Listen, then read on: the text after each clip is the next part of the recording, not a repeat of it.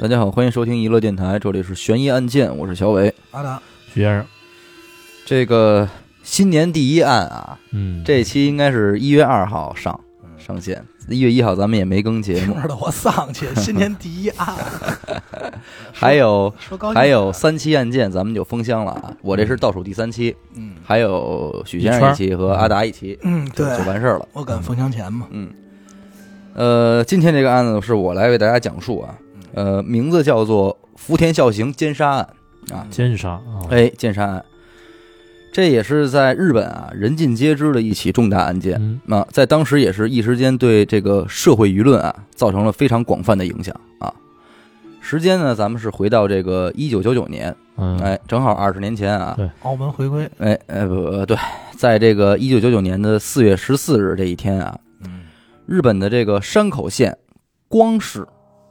啊，光这个市就一个名儿光，啊哐，啊，山口当哎光当山口县光市啊，哎，好，二十三岁的本村先生啊，像往常一样下班回家。嗯，二十三岁这个年纪啊，放在咱们今天的社会，尤其是北京这种地儿啊，那基本上就还是个孩子，嗯，是吧年？轻人，哎，孩子年轻人崽儿嗯。哎，但是崽儿之前这个高桥做客咱们节目的时候曾经聊过，嗯对吧？日本的这个法律里边啊，男性十八岁，女性十六岁嗯这样的年纪就已经到了这个法定的结婚年龄了，嗯没啊错早，可以成家了就。所以这位本村先生呢，你别看他才二十三岁啊，但是已经完成了自己人生的三级跳，嗯哎不光是结婚了，还有一个已经十一个月大的闺女，哎，啊一家三口混整了人家。嗯那这家人的生活状态是什么样的呢？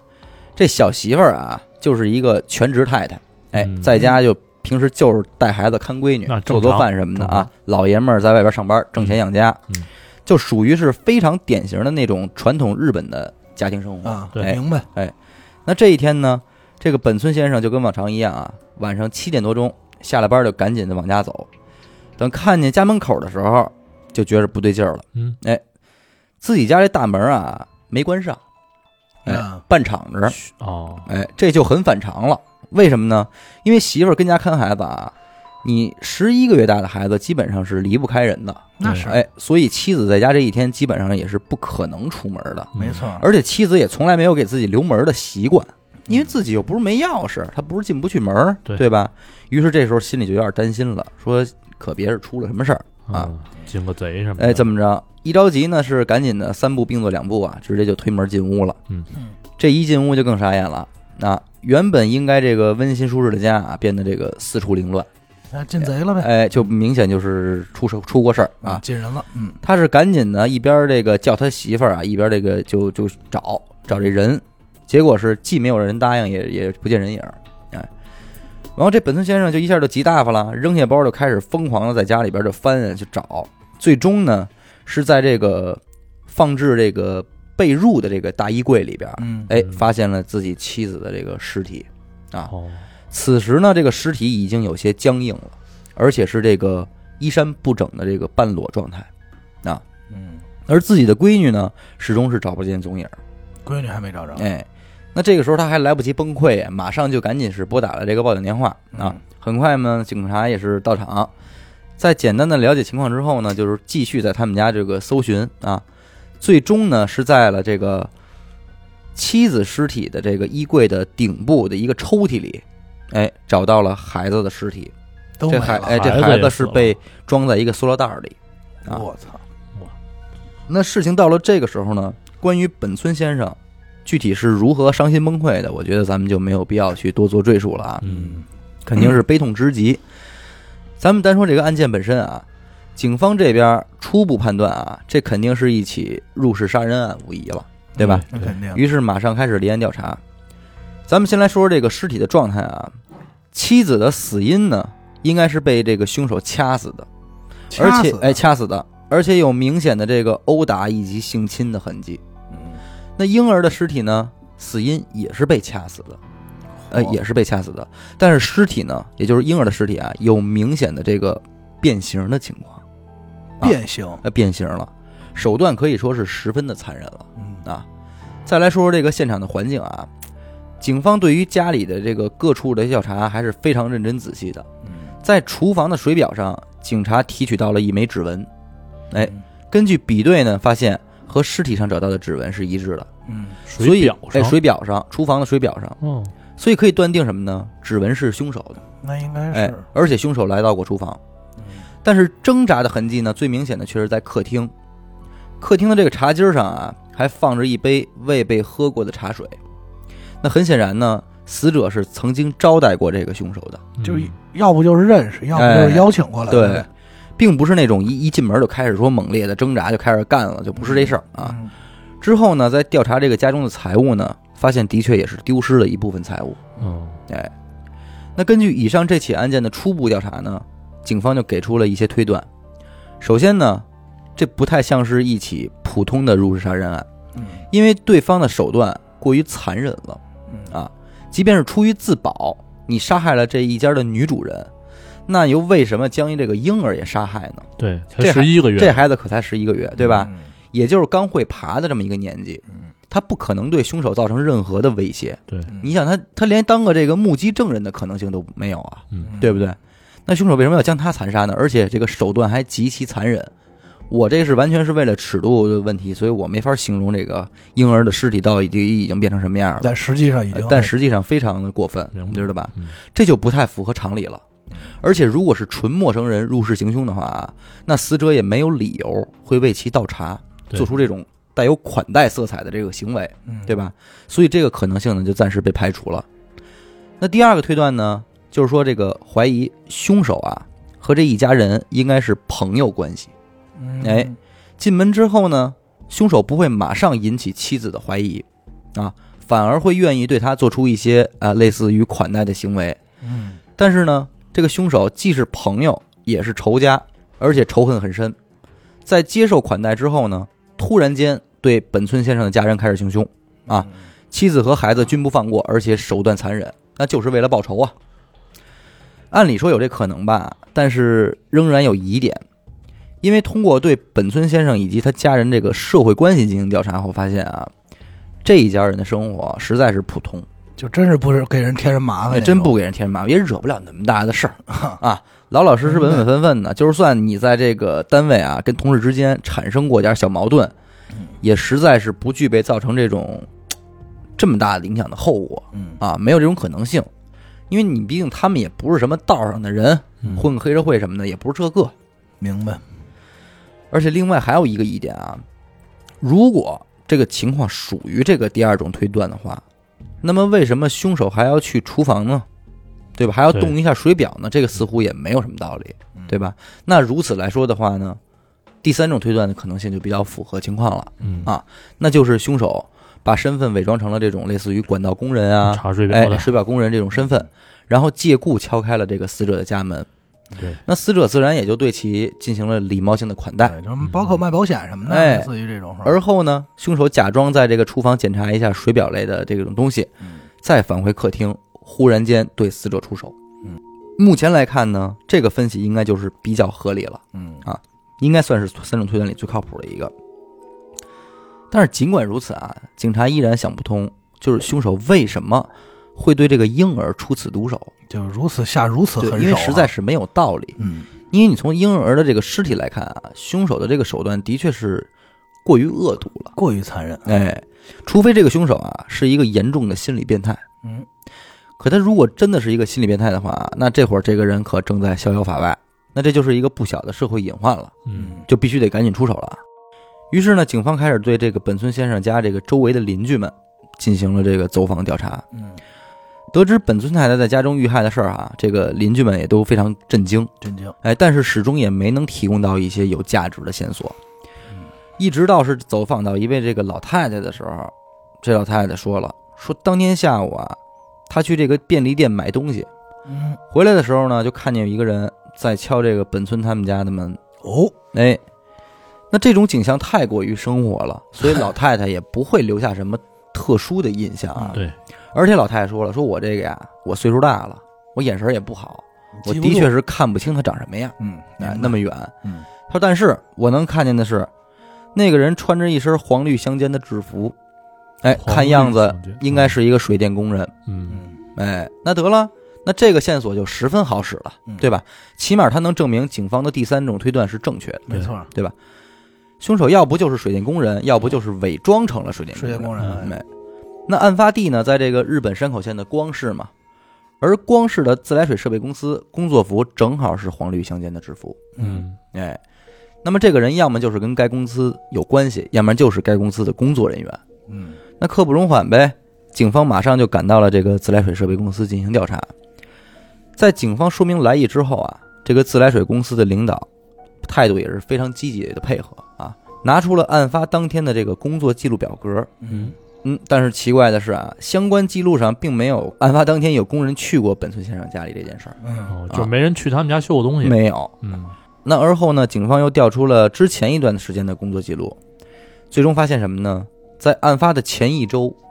的确是有一个临时工去过这个本村先生家。嗯这个临时工的名字叫做福田孝行嗯啊。嗯，那根据那根据自来水公司的领导介绍啊，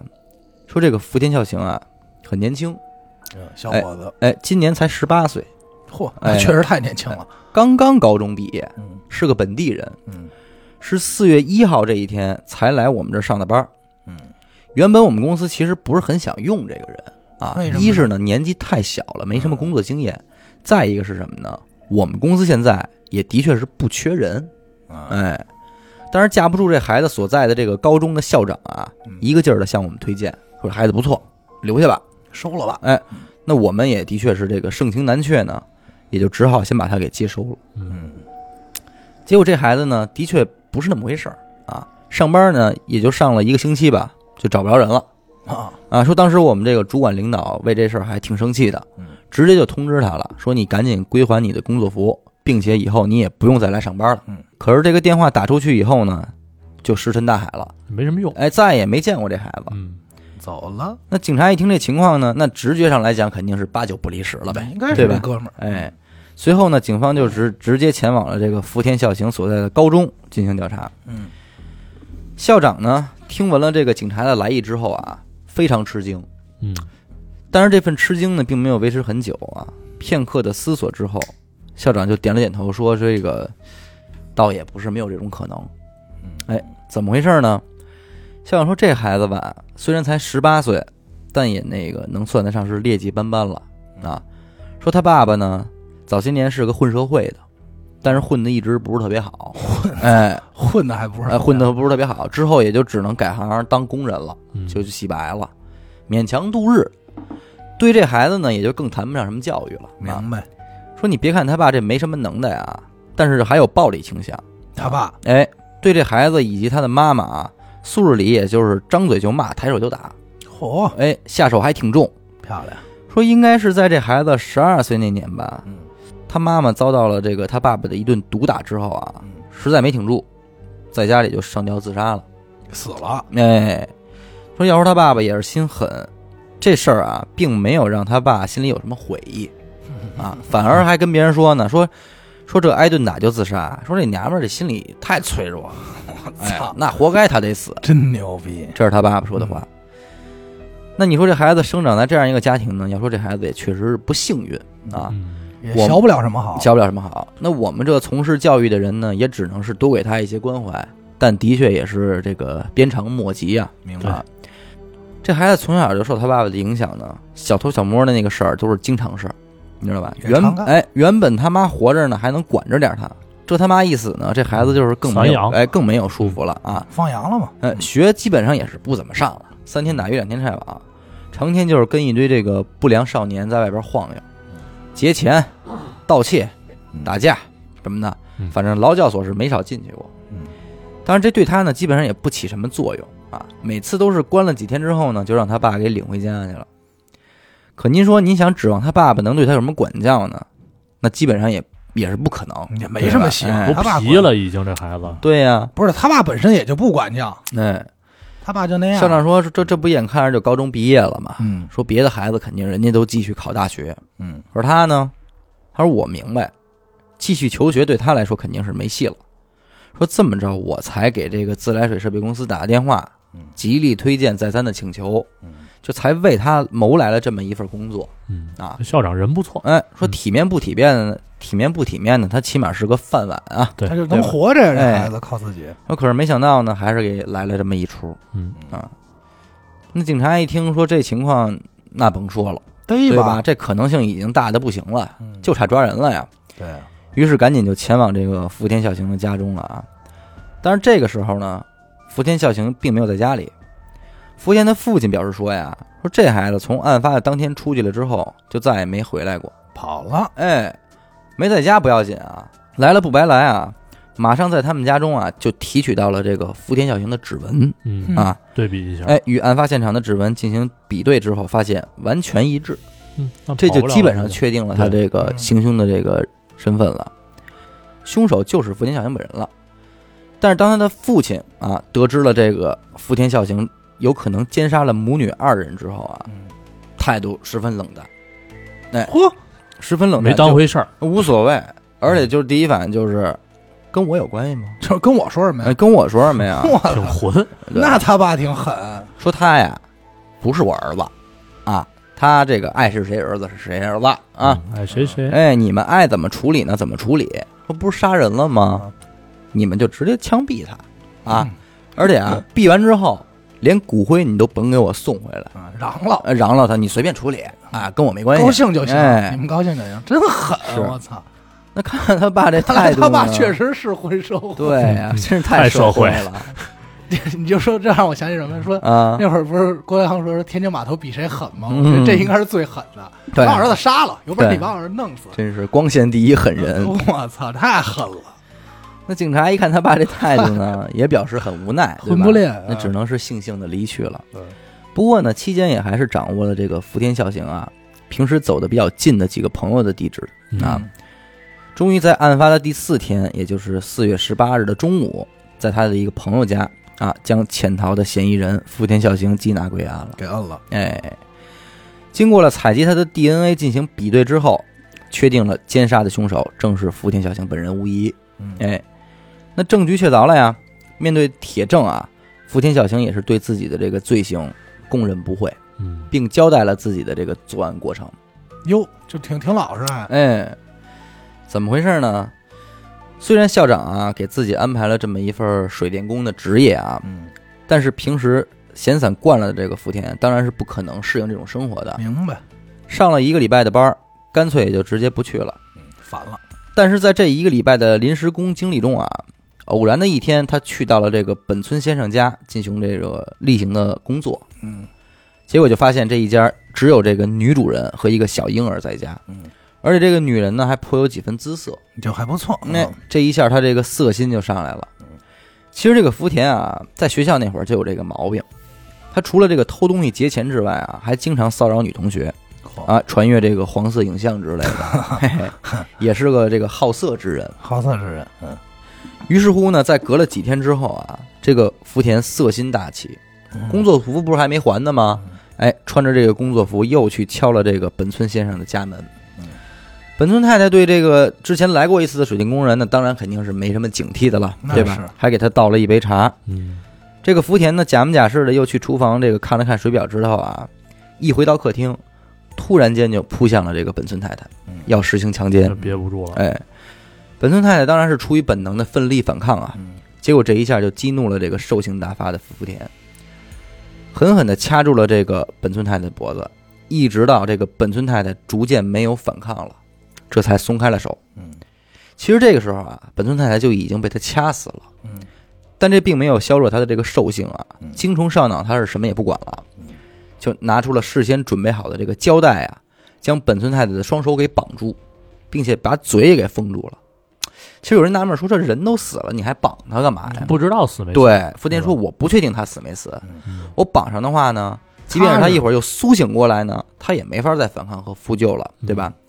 他说：“我觉得这样比较保险。”嗯，那在这之后呢，这个丧心病狂的福田呢，就对本村太太的尸体实施了这个强奸的行为。嗯啊，那听到这儿呢，警察就已经是气得不行了，那肯定于是就大声的质问他呀，说：“那孩子呢嗯？说孩子刚十一个月，也根本不会对你产生威胁，你为什么连他也不放过嗯？”福田说，他在跟本村太太扭打的时候啊，孩子老哭孩子一直哭，啊，对完了，他害怕，嗯他怕这孩子的哭声啊引起这个周围邻居的注意，啊，于是这个失去理智的福田啊，抱起了这个孩子之后，头朝下嚯，用力的摔了下去，哎呦，摔了大概有四五次，嚯，这就导致了之前咱们提到这个孩子尸体严重变形的这个结果啊。嗯但是不得不说，这孩子的生命力还是很顽强的。嗯，被福田摔完的孩子啊，并没有马上死亡嗯，而是处于一种晕厥的状态。嗯，在福田对这个本村太太进行施暴的过程中啊，孩子居然又苏醒过来了，嗯，并且这个哭着爬向了自己的妈妈。哎呦，那福田孝行见此情况呢，反而是更加生气了，嗯直接过去就活生生的掐死了这个只有十一个月大的姑娘。嗯那施暴之后呢，他便对这个现场啊进行了一些简单的处理嗯啊，将这个本村太太的尸体藏进了这个放置被褥的衣柜里嗯，又将这个孩子的尸体呢搁进一个塑料袋儿，也搁进了这个衣柜顶部的这个抽屉里边。嗯之后呢，是贼不走空的，还拿走了一个家中现有的一些财物，嗯这才匆匆离去。这就是福田孝行啊，整个作案的过程，手段可以说是极其的残忍了啊。对嗯因此，变态在这个日本人尽皆知，也是不难理解。嗯然后让这起案件产生强烈社会舆论的原因，除了这个案件本身之外啊，对这起案件的一些后续处理也是颇有一些争议的。哦嗯嗯，在对福田孝行开庭审理的当天呢，悲痛欲绝的本村先生啊，双手捧着自己妻女的遗像，嗯就走向了法庭。但是他的这一行为呢，还是被制止住了。制止的理由啊，法官说你这种行为会刺激到福田孝行，嗯说禁止。嗯最后在一番争执之后呢，法官允许是你你愿意抱着遗像进去可以，但是必须要在遗像上蒙一块黑布，嗯哎，不能让人看到。那开庭之后呢，福田孝行在自己的辩护律师陪同下啊，穿着拖鞋就进入了法庭。随后呢，这个辩护律师啊就推了推这个福田的手，进行一个示意。嗯然后呢，福田孝行随即转身，面向死者的家属深鞠一躬，嗯啊，说到这个，真是对不起，说我做了这个无法宽恕的事情。嗯，咱可别小瞧这一个道歉啊，就这么一个简单的道歉啊，在法庭上就可以被冠以一个说犯人有悔意嗯，这个标签了。嗯哎，说他知道后悔了。明白，那在之后的审理中呢，面对法官的审讯啊，福田的辩护更是十分的离谱嗯。他声称啊，说之所以会对本村太太施暴，是因为本村太太的那种母爱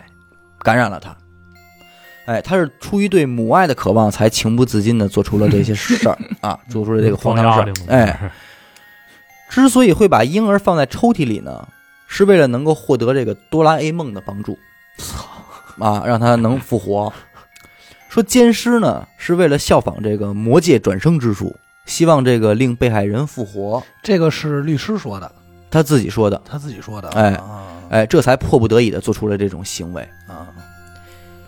这些辩护在我看来啊，肯定就是指一荒嘴呗荒唐之极，对吧？啊更别提本村先生本人如何能接受这方言论了，对吧？但是你别小看他这个胡说，在日本啊，成年人的年纪是二十岁，嗯，而福田今年才十八岁，是吧？小对吧孩嘛，仍然有这个未成年人的身份进行保护。嗯，而他越是满口胡言啊，就越能凸显他未成年人的身份特点。啊嗯由于他的母亲的确是自杀身亡啊，所以这也让他说出是因为渴望母爱而行凶的这个说法，嗯显得颇为合理。那最终呢，法院判处了福田孝行无期徒刑这么一个结果，嗯，无期还没枪毙，听起来好像是很重啊，嗯但是日本社会都心知肚明，从来就没有哪个无期徒刑是真正的无期徒刑。对对表现好会放的对，尤其是像福田孝行这种情况，有着这个未成年人的身份进行加持啊对，在狱中如果他表现良好的话，最多也就是七八年就会被刑满释放了。嗯，这人多危险，所以这一结果呢，让在场的被害人家属们实在是非常难以接受。嗯，而就在判决结果出来的时候啊，福田孝行的辩护律师居然转向了悲痛欲绝的本村先生嗯，比出了一个胜利的手势，嚯，这个挑衅意味就十足了。说我们成了，那我们赢了，我们成了，嗯。成功了，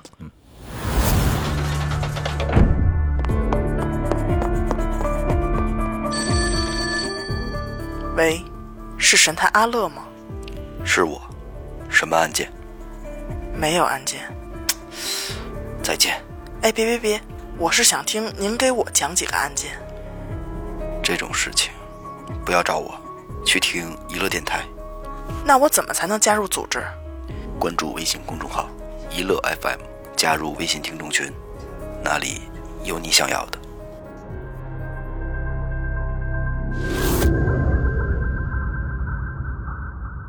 判决结束之后啊，面对记者的采访，本村先生十分愤慨。嗯，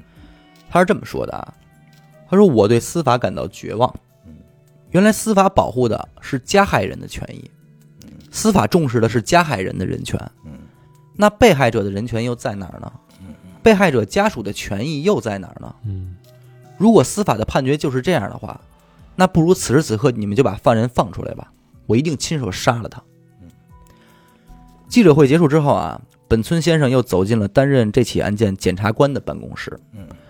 这个检察官的名字呢叫做吉田。嗯，这个人呢平时性格比较内敛，就颇有些这个刚正不阿的感觉嗯啊，十分稳重，甚至有一些可以说是挺酷的这么一个人，嗯嗯你知道吧？嗯但是面对这个本村的时候，突然就绷不住了，以一种颤抖的声音说出了自己的真实想法。嗯他说：“我自己也有一个年幼的女儿。”他说：“我没有办法想象一个人啊，可以狠心到将一个还不会走路、正在拼命爬向自己母亲的婴儿抓起来狠摔在地。”他说：“如果司法对这样的人无法做出严重的惩戒的话，那还要司法做什么呢？嗯，我绝对不可能认同这样的审判结果。就是就算是我的上司持反对意见啊，我也要控诉到底。那就是那吉田说的，哎嗯，就算失败一百次，我也要尝试第一百零一次。嗯，他说：“让我们一起为这个司法改革而奋战吧。”嗯啊，这个话很日本啊说的。嗯对，那这番话呢，也是更加坚定了这个本村先生的决心。嗯他已经来不及悲伤了，对吧？所有的负面情绪都已经转换成了毅力，嗯将这场司法改革视为自己的使命了，已经。嗯那之后呢，两人是各种参与这个日本各大电视台的节目嗯啊，倡议这个自己的主张嘛，在当时的日本社会也是引起了不小的轰动。最终事情呢是惊动了时任这个日本首相的这个叫小渊惠三啊。对此呢，小渊表示啊，法律对于无辜受害者的救济和保障，很显然还是不够的。嗯啊身为政治家的我们，对于本村先生的情境与诉求不容忽视。嗯这其实不难想象啊，这个政治家嘛，对吧？嗯最近我不是看这个《庆余年》的嘛，是吧？人里边这个皇帝是怎么说的呢？嗯这个不是朕想要的答案，这是庆国想要的答案。啊啊，得民心呗，哎，这同样服民，意这个嘛不是本村先生的想要的答案，现在这个是日本想要的答案。嗯反正你别给我提庆余年就行， 我脑袋疼。给我来根烟。嗯，你给他拿烟，嗯，脑袋疼。当然呢，还是很遗憾的事儿发生了，嗯就是 这个小渊同志啊，在响应此事的十一天之后，脑梗嘿，嘿，不幸于五月十四日逝世了，那真操心，那那可啊哎真是操心。嗯，但是在他去世的前两天啊，《犯罪被害者保护法》、《改正刑事诉讼法》、《改正检察审查会法》这三个法案，在日本的国会上全数通过了。哦嗯哎，原本只能旁听的受害者家属，今后便可以在这个法庭上啊陈述自己的意见了。嗯啊，当然了，对此案的上诉从未停止，一审之后呢就是二审，继而是三审，嗯总之就一直是往上走嘛。那全社会呢也都在关注着这场判决的一个结果，其实有点像那个米兰达警告那种状态了。明白。嗯，可是呢，这个天下大同的场面其实并未出现，还有一部分倡导这个废除死刑的这个拥护者呀，就逐渐走向了为福田孝行辩护的律师团。废除死刑。按说这案子他这个判刑应该跟死刑没关系啊。没有没有，像这个是这样，在本村先生这一方，他们都是非常主张要对这个福田判处死刑的。呃是对这啊我明白嗯啊，但是当初第一一审的判决不就是说无期嘛？无对吧期，对，所以他们不满意嘛。嗯所以他们才告啊，嗯就是希望能希望能给判一不个是死刑关键是这帮支持就是废除死刑的，跟死刑就没提，他们家蹦出来干嘛来了？不是因为你怎再么往没前一步就是死刑了呀。对啊，他们这另外这部分律师啊，这位社会上的律师，就是希望这个案子就截止到这个无期就可以了。对啊，因为我，但是我记得我之前看过哪个案子说、嗯说日本好像对未成年是是没有死刑的，呃，具体哪年改的我忘了这个我没有研究过啊，但是看这个意思，如此周章，应该是这么回事儿，嗯你知道吧？那最终呢，导致什么呢？在三审的时候啊，福田孝行这一方有多达二十一名律师，嗯这些啊律律师师哎团啊组成了一个辩护律师团。嗯那这些律师呢，都是所谓的这个人权拥护者啊，嗯以废除死刑为己任，这就导致什么呢？这个案件的审判已经不光是这个案件本身了，嗯，已经上升成为了这个废除死刑和拥护死刑这个两大法理之间的一个正面对抗了。了，对，这是一次正面对抗了。那关于这两大法理之间孰对孰错呢？这肯定不是我们今天要讨论的问题，对吧？是，也永远也永远不会成为我们要讨论的内容。永远也讨论不出结果。对太对对太他，故而呢，对此我们不发表什么意见啊。但是咱们来看一下这个案件的审判啊。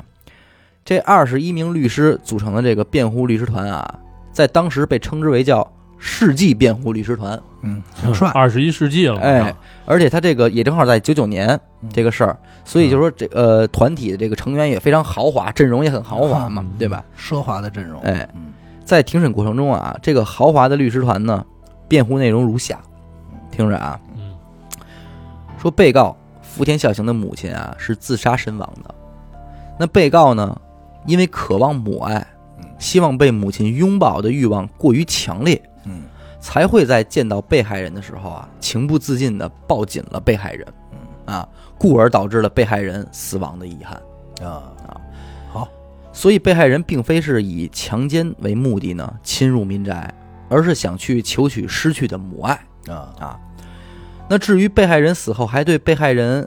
进行奸尸这个行为呢，是因为啊，福田认为啊，将精子送入被害人的体内可以启动魔界转生之术，啊，哎，让被害人呢起死回生，啊，哎，并非是侮辱遗 体。啊，那至于杀死小妹妹呢，福田也并非是心存杀意，哦，是因为这个小妹妹啊，当时一直在哭，哦而福田呢，为了制止小妹妹的哭泣啊，嗯，就在她的这个脖子上啊，绑了一根蝴蝶结而已。哦哎，他妈的蝴蝶 结！我告诉你，你这律师说这段的时候能不 乐吗？啊，这世纪，我相信律师律师在说这 律个，师这律啊，这我帮相信律律师在说这句操， 话的时候肯定是不会乐的，而肯定且是乐的，而且生肯定是声情并茂的，声非情常并茂真的挚的，胡着逼绑说的，绑了一根蝴蝶结。哎就就是绑的时候啊，一不小心使劲儿使大 了，哎，就就死啊了，你知道吧？那不是故意的。这比庆余年还扯淡 啊！我告诉 你，真的，在这儿，我想说的是什么呢？嗯就是你想说什律么律师们啊，也算是高知了哈。嗯，是您有您的这个法理主张没，错即便是我们再不认同，当然也得尊重您的这份主张。嗯，毕竟是这个废除死刑嘛。嗯，你往宽了说，这也算是大爱无疆了啊。但是我个人觉得你这份辩护内容啊，有点侮辱别人的智商。对对不对？也有点不择手段了，还行，我我差点就信了。真是够出色的。嗯当然不得不说啊，报应循环。嗯，检察官吉田先生啊，始终没有放弃对此案的争取。嗯，他得知这个嫌疑人福田孝行在狱中的时候啊，曾经向外界的朋友们寄出过几封信件。嗯啊，于是呢，他挨家挨户的走访调查，终于是找到了这些信件的收件人嗯啊，并且争取到收件人的同意之后啊，获得了这些信件。哦，然而这些信件的内容呢，让人震惊不已。嗯，福田孝行在信中是这么说的啊，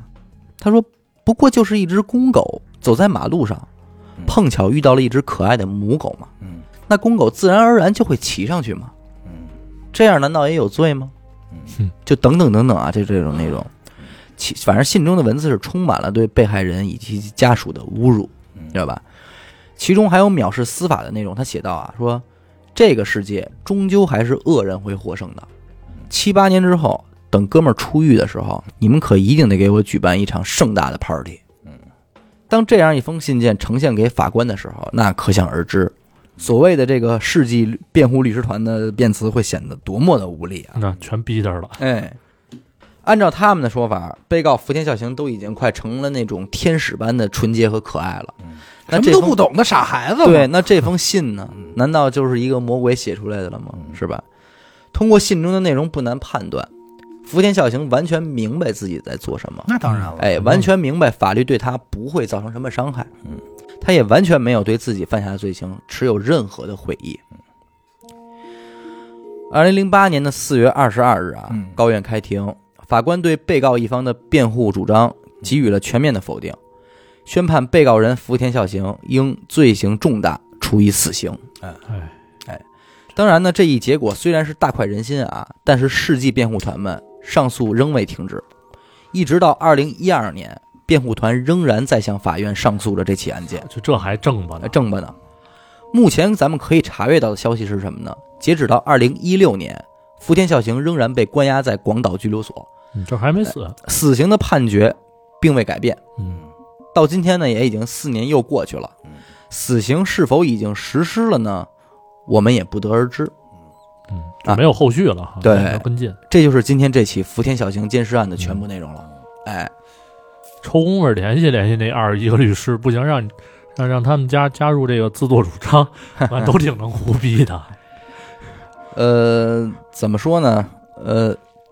在时间面前啊，这些事儿逐渐的也就被可能日本社会淡化给淡忘了。嗯，就是这个人呢，我相信他肯定理论上应该还没死。对如果他死了的话，那对于日本社会来说，可能是一个又一次轰动吧，至少轰媒动的体事上嗯儿。，对，至少他是一个出结果了嘛，对对对，嗯对吧？但是目前仍然没有结果。其实，在这儿呢，嗯关于这个事儿啊，我觉得真正的麻筋儿是在于什么呢？是在于你的无期徒刑是一个伪命题，是因为你没有真正的无期徒刑嘛？嗯，嗯，除非说他嗯他他给定义出来说无期徒刑，不允许减刑，嗯，哎，你就一辈子待里头就行了。对，不然的话，你这个无期一下改成七八年，好，他十八岁进去了，二十多岁出来，二十六出来，他什么都没耽误，人家这边娘儿俩呀，对呀，娘儿俩没了呀，给人一家子，哎呀，就这种事儿啊，最麻烦。就是我记得在米兰达的时候，好像有评论说过吧，说嗯可能说说好像说的是我说我可能不太理解律师这个职业啊，嗯就是其实我也能明白，就是因为身边也有干这个的嘛。嗯律师有的时候呢，你身为辩护律师呢，无论你的这个立场是什么诉求嗯呃诉求是什么，他都他可能会说一些违心的话对，对啊，因为他目的没是办法对他目的是是嗯为了辩护嘛，对吧？帮助被告帮辩帮护，对，帮他的当事咱人。就说第一次审审判的时候啊，我觉得如果一切都那样发生着。但是你那个辩护律师为什么向本村先生比划一个夜的手势？这个肯定是你难道不知道他是一个个受害人吗？他跟你之间有什么仇恨吗？就是成功了嘛？我们成功了，对你啊看，这么难打的官司我们赢了，嗯，嗯，挑战嘛，这算是有可能这这个律师，我觉得我觉得也从是他这个手势一开始，这个人已经丧失人性了。对，我觉得他连我觉得基本一点善的心态都没有了。哎呀，这个真是不好说，你知道吗？就这种事儿，你看啊，你就你这样啊，咱多想一步啊。嗯，如果我是这个这个叫男主叫什么来着？